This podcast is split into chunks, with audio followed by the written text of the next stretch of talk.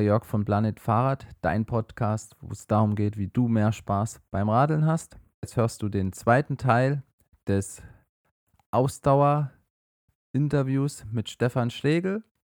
Er wird dir Tipps geben, wie du dein Rennrad für den Radmarathon einstellst und wir sprechen über Ernährung für lange Ausdauerfahrten. Da kommen wir jetzt mal zum nächsten Punkt. Du hast das ja schon so ein bisschen angedeutet mit der Gesäßmuskulatur. Mhm. Und also ich kenne es auch von mir, gerade wenn man äh, aus dem Winter kommt und dann ganz im Frühjahr merkt man das noch ganz deutlich, tut der Nacken weh. Hm. Das sind, glaube ich, so die typischen und natürlich auch der Hintern, die typischen Radfahrerschmerzen. Wie, hm, was hast du da noch so für Tipps, was, so, was es da so für Übungen macht, gibt? Oder wie oft sollte man so in der Woche das machen? Ja, also bei mir war immer so das größte Problem, also ich habe im Winter natürlich auf der Rolle zu Hause im Zimmer trainiert, ja, also freie oder, oder fixe Rolle oder auf dem Spinningrad, also auf starren Rad, was auch immer. Also, wie heißt ja so schön, im Winter werden die Weltmeister gemacht. Also Genau. von daher habe ich natürlich im Winter trainiert und ich trainiere sehr gerne Intervalle auf der Rolle. Das heißt, im Winter bin ich ausschließlich Intervalle gefahren. Erstmal, weil ich nicht lange auf der Rolle gerne trainiere. Mhm. Und zweitens kann ich auf der Rolle perfekt Intervalle fahren, weil es gibt keine Ampeln, es gibt keine Berge, es gibt keine Fußgänger. Ich kann einfach durchknallen. Und das Schöne ist, auf der Rolle falle fall ich auch nicht um, wenn ich kaputt bin. Ja. Also von daher, äh, also jetzt auf der starren Rolle, ja.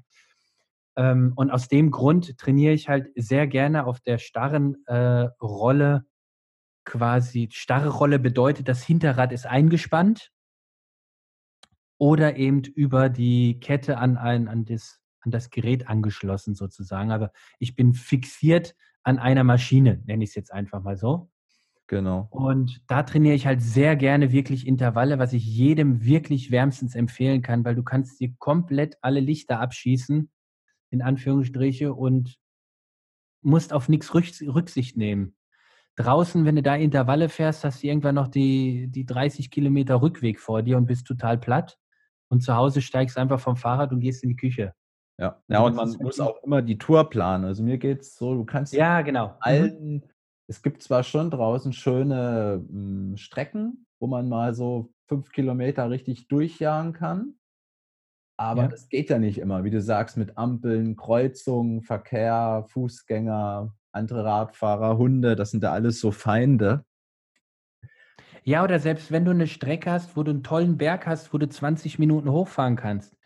Äh, ich kenne die wenigsten, also ich bin zum Beispiel jemand, wenn ich dann Berg runter auch noch fahren muss, im, im Tempo, also ich ziehe dann voll die Handbremse und fahre dann halt eben mit 350 Watt den Berg ab, aber irgendwie mit 20 km/h nur und die Leute gucken halt blöd, weil die Carbonbremsen quietschen ohne Ende oder sonst was. Aber das kannst du halt auch alles auf der Rolle ganz locker machen. Und das Gute auch dran ist, bei mir ist zum Beispiel immer das Hauptproblem gewesen, wenn ich ähm, dann im Frühjahr auf, an den Berg gefahren bin, habe ich eher im Lendenbereich Schmerzen gehabt. Mhm. Also durch die, durch, die, durch die hohe Belastung dann am Berg habe ich eher in, im unteren Rücken Probleme gekriegt. Und das kannst du halt, und das habe ich halt immer schon gemacht, mit Krafttraining halt genial kompensieren. Das heißt wirklich einfache Kraftübung, entweder mit dem, einfach, mit dem eigenen Körpergewicht, was nicht immer einfach ist, mhm. oder wenn es teilweise zu schwer ist mit dem eigenen Körpergewicht oder du zu stark bist, dann eben äh, auch mit, mit äh, im Fitnessstudio mit Handeln halt richtig arbeiten. Also das ist etwas, was ich definitiv empfehlen kann. Ganz besonders äh, zum Beispiel Kniebeuge oder Ausfallschritte in der Richtung um die Sehnen und die Bänder am Knie zu stärken. Hm, weil stimmt, Knieschmerzen, das habe ich vergessen. Weil was ist denn, sind wir doch mal ganz ehrlich, sind wir mal ganz ehrlich, was ist das Typische? Die Leute fahren über den Winter so gut wie gar nicht, weil sie nicht zu Hause radeln wollen und draußen ist zu kalt, alles gut. Dann ist irgendwo März, April, kommt langsam so der, die Sonnenscheine. Was machen sie? Erstmal zwei Wochen Malle buchen, irgendwo irgendein Radtrainingscamp, stauben ihr Rennrad ab, packen es ein und fliegen nach Malle. dann sind sie dort und sagen, ja, ja, also hier in der Cappuccino-Gruppe, ich bin hier, ich bin Hans der, der Starke, ich gehe erstmal in die mittlere Gruppe. Habe ich ganz oft erlebt, gehen dann in irgendeine Gruppe, die viel zu intensiv für sie ist, weil sie haben einfach nichts gemacht, ballern die ersten drei Tage wie die Bekloppten, um ja nicht das blonde Mädel vor sich fahren zu lassen und sind erstmal sechs, sieben Tage völlig abgeschossen irgendwo. Äh, da ist die Cappuccino-Gruppe noch zu schnell völlig abgeschossen, geht erstmal gar nichts, Knie tut weh, Rücken tut weh, Übertraining, was auch immer. Bub, zweite Woche, Trainingslager, kannst vergessen, die sind nur noch am Pool. So, das ist doch das Typische, was ich jedes Jahr immer wieder erlebt habe. Und um das zu vermeiden, ist es einfach regelmäßig Rad zu fahren, aber zumindest mal regelmäßig Krafttraining zu machen. Ja, das da. Also ich merke es auch, seitdem ich, ich tue, glaube ich, so naja, sagen wir mal, zweimal die Woche. Und ich mache es immer so, wenn ich im Winter auf der Rolle trainiere und ich dann nächsten Tag nicht trainiere, dann mache ich immer eine Viertelstunde, 30 Minuten halt Rückentraining oder halt Mhm. Beintraining und ja, kompensiere das sozusagen den Tag, wo ich jetzt nicht auf der Rolle fahre. Es heißt doch bei uns Rad oder bei uns Ausdauersportlern, Krafttraining spart Trainingskilometer. Und es stimmt wirklich. Ich habe es ich habe, wie gesagt, beste Beispiel ist 2012, 2014, 2016 Race Across America. Mhm. Ja. Beste Beispiel dafür, dass mit immer weniger Training, inklusive Krafttraining, immer weniger in Summe, bin ich immer besser geworden. Ah, okay. Dann hast du das ja auch mal kurz erwähnt, wo du so krass gestürzt bist, dass ähm, dir das EMS-Training geholfen hat. Und ich habe jetzt ja. seit glaube, drei oder vier Wochen mal so ein Gerät probiert, getestet. Ja, was hm, gib mal so dein Feedback. Hm, bringt das jetzt mehr ähm, Leistung? Weil ich habe so gemerkt, mich entspannt das. Also ich habe immer so ein Massageprogramm gemacht. Mhm. Und gerade so für Nackenbereich oder wenn man irgendwo so ein bisschen verspannt ist, muss man sich jetzt nicht ähm, massieren lassen, und das Tolle ist, du kannst dabei halt Fernsehen gucken oder irgendwas anderes machen. Okay. Also erstmal EMS bedeutet elektromuskuläre Stimulation. Das bedeutet, der Ursprung von diesen Geräten, nenne ich jetzt mal, kommt aus, den, aus der Rehabilitation beziehungsweise aus der Raumfahrttechnik. Mhm. Dass, ähm, dass du halt mit sogenannten, also TENS-Geräte sind den meisten so bekannt, da hast du so zwei kleine Elektroden, die klebst du die irgendwo auf den Muskel und auf einmal fängt der Muskel an zu zucken. So, ja. das ist jetzt mal ganz bildlich gesprochen. So, und ich habe halt ein EMS-Gerät mir zugelegt. Das bedeutet, ich habe einen kompletten wie Neoprenanzug angezogen und der wird dann mittels äh, Druckknöpfe und, und, und äh, Kabel an dieses Gerät angeschlossen und so kann ich den ganzen Körper, jetzt klingt es ein bisschen komisch, unter Strom setzen. Unter Strom setzen klingt jetzt erstmal pervers, so Finger in die Steckdose. ähm, aber letztendlich ist jeder Impuls, jede, jede Muskelkontraktion ist ein Strom, ein Nervenimpuls, ein Stromimpuls vom Rückenmark oder vom, vom Gehirn. Hm. Das heißt, wenn du sagst, ich gehe in die Knie runter, dann hat irgendwo ein Impuls bei dir gesagt, ihr, müsst, ihr Muskeln müsst das und das jetzt machen, damit du runterkommst. Hm. Und genau das übernimmt quasi dieses Gerät. Du kannst natürlich dabei noch weiterhin deine Übungen machen oder du stellst dich hin, drehst das Ding voll auf und post wie der Bodybuilder. Also da gibt es verschiedene Möglichkeiten. Was hat es mir gebracht? Ich bin 2014 128 Kilometer nach dem Start bei einer Abfahrt mit 65 km/h ungebremst in die Leitplanke geflogen. Ja, das könnt ihr euch vorstellen, das ist nicht gerade so geil auf dem Fahrrad mit 65 km/h voll reingeballert. Und ich hatte so unglaubliche Schmerzen, dass ich gedacht habe, mein Arm oder mein Bein ist ab. Hm. War es beides nicht. Und äh, wir waren, es war dann auch im Verdacht auf Wirbelbruch etc., war alles nichts. Und ich bin davon überzeugt, dieses EMS-Training hat mir dabei geholfen. Was macht denn dieses EMS-Training jetzt? Das EMS-Training ist im Prinzip, das waren 20 Minuten Krafttraining, aber ein Ganzkörperkrafttraining. Und der Vorteil bei dem ist, du trainierst pro Zeiteinheit weit über, über 350 Muskeln gleichzeitig. Wow. Das heißt, während ich einfach da stehe und quasi meine YouTube-Videos gucke, trainiere ich die Waden, die Oberschenkel, die Gesäß, Bein, Bauch, Rücken, Arme, Schulter, alle Muskeln trainiere ich.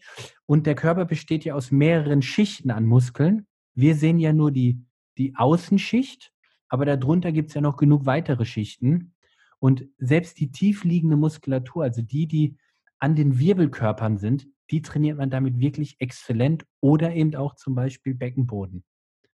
Und äh, dieses Training, bin ich heute noch davon überzeugt, hat mir damals sicherlich Brüche oder Risse oder sonst was äh, mich davor bewahrt. Das ist echt super. Und habe ich das jetzt richtig verstanden? Du hast diesen Neoprenanzug drüber und machst du dann irgendein speziell ganz normales Krafttraining, Ausfallschritte etc. Oder und dabei bekommst du diese Stöße, dass es dann nochmal intensiver gemacht wird? Oder? Also im Prinzip, es ist ja kein Neoprenanzug, sondern sowas ähnliches. Ne? Also es ist ein Ganzkörperanzug, sage ich jetzt mal. Ähm, ja, im Prinzip kannst du dich so vorstellen. Es gibt mehrere Möglichkeiten. Entweder du hast den ganzen Anzug an und kriegst dann diese Impulse, so kontrahieren, kontrahieren, kontrahieren, kontrahieren. Und du kannst dann entscheiden, drehe ich es hoch und bleib einfach auf der Stelle stehen und pose wirklich wie der Bodybuilder auf der Bühne. Oder sagst du, ich drehe es ein bisschen weniger hoch, dafür mache ich dabei noch Ausfallschritte, Sit-ups, Kniebeuge oder was auch immer. Alles ah, okay. ist gut, alles ist effektiv und alles bringt was. Okay, super. Jetzt haben wir ja schon so ein bisschen angefangen mit Technik. Äh, was empfiehlst du denn noch beim Rennrad zu verändern? Weil ich kann mir ja vor oder man liest ja immer oft und viele machen es ja auch, es gibt ja diese Marathon-Rennräder. Da ist der mhm. Lenker ein bisschen bequemer, ein bisschen weiter oben. Ja, was würdest du denn empfehlen? Was sollte man jetzt am Rennrad vielleicht verändern, wenn man jetzt so eine richtig lange Tagestour plant? Also da ist ganz klar für mich äh, die Aussage Komfort vor Aerodynamik. Mhm. Also ganz klar, je bequemer und angenehmer ich auf dem Fahrrad sitze, umso länger habe ich Spaß. Mhm. So, weil wer jetzt so die ersten Touren fährt, der will ja was erleben, der will ja, was weiß ich, Holland sehen oder die Berge fahren oder was auch immer. Und dann bringt es nichts, wenn du da aerodynamisch wie ein Toni Martin drauf sitzt und das Ganze exakt bis zur nächsten Ampel halten kannst und dann tut dir schon wieder alles weh. Also es geht ja nicht darum, dass du da durchballerst wie so eine Hochgeschwindigkeits-ICE, sondern es geht ja darum, dass du die ganze Tour in seinen ganzen Genuss eben genießen kannst. Genau. Und deshalb ganz klar Komfort vor Aerodynamik. Ähm, dann würde ich empfehlen, Extensions zu nehmen, also Arm, äh, also äh, Armaufleger. Hm, also so ein Aerolenker wie beim Zeitfahren. Ja, wobei ich würde es halt eher auf dem Rennradlenker auch drauf machen, also nicht wirklich komplette Zeitfahrrahmen mhm. oder Zeitfahrlenker, sondern wirklich äh, die Extensions, also die Armaufleger, zusätzlich draufpacken. Und da gibt es auch echt ganz clevere, die dann automatisch wieder hochklappen sodass du die ganzen Lenker zur Verfügung hast, wenn du bergauf fährst. Ähm, also da würde ich darauf achten. Dann würde ich also drauf wie, wie meinst du hochklappen? Also dass man diese, diese Pads, wo die Arme drauf sind? Ja, genau, die sind dann, da ist so, ein, äh, so, eine, so eine Feder, so ein Federmechanismus. Und wenn du nicht drauf liegst, klappen die automatisch senkrecht nach oben. Ah, okay. Das heißt, du hast, kannst halt so ganz problemlos im Obergriff fahren. Mhm. Stimmt, ähm, weil sonst ist ja da alles voll. Richtig, genau. Sonst sind ja eben die Armaufleger direkt am Obergriff.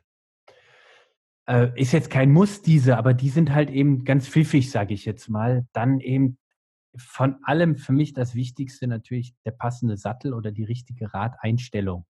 Und da bitte nicht irgendwie so Pi mal Rückenwind und was macht der, wie hat der Nachbar das eingestellt, dann mache ich es auch so, weil der fährt schnell, sondern eben wirklich zum Spezialisten hingehen, der wirklich dann so eine so eine Radbiometrie äh, mit dir durchgeht. Also da, das ist wirklich gut investiertes Geld, wenn es ein Fachmann eben ist, wo du wirklich extrem viel Spaß an haben wirst. Hm, also so ein Bike-Fitting. Exakt, genau, so ein Bike-Fitting. Und dann würde ich ganz ehrlich gesagt äh, irgendwie noch irgendwas mit Satteltasche, also jetzt, was weiß ich, vorne eine Lenkertasche oder hinterm Sattel irgendwie noch was, was packen, wo du so ein bisschen Kleinigkeiten, Telefon, äh, paar Riegel vielleicht äh, oder Traubenzucker, was auch immer, einfach so ein bisschen Notfallpads oder Notfallset drin hast. Ich meine jetzt nicht Werkzeug unbedingt, kannst du auch drin haben, mhm. aber irgendwie sowas, dass du mal auf deinem, deinem Handy notfalls einfach auch mal auf die, auf, den, auf die Maps gehen kannst und schauen kannst, wenn dein, wenn dein Tacho ausgefallen ist oder irgendwie sowas. Ja, ja. Ja, dass man auch nicht die, die Trikottasche so voll ballert, das finde ich auch immer schrecklich, wenn die dann so überquillt, ne?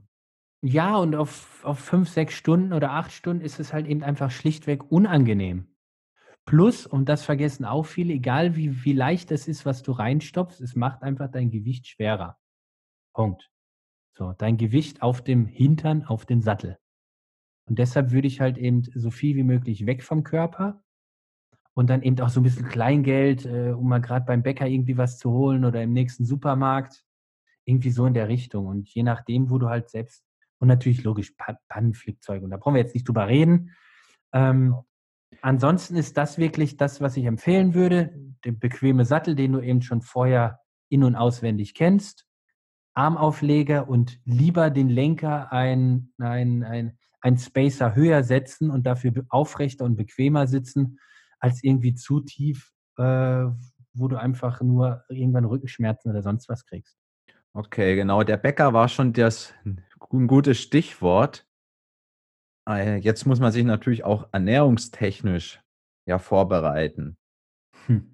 Würdest, ja. Es gibt ja jetzt diese berühmte Pasta-Party, wo man da einen Abend vorher da Nudeln in sich reinstopft ja, was hast du denn da so für Tipps? Wie machst du denn das bei längeren Touren? Fängst du da einen Abend schon vorher an, irgendwie dich besonders zu ernähren? Hast du da irgendein paar Hacks?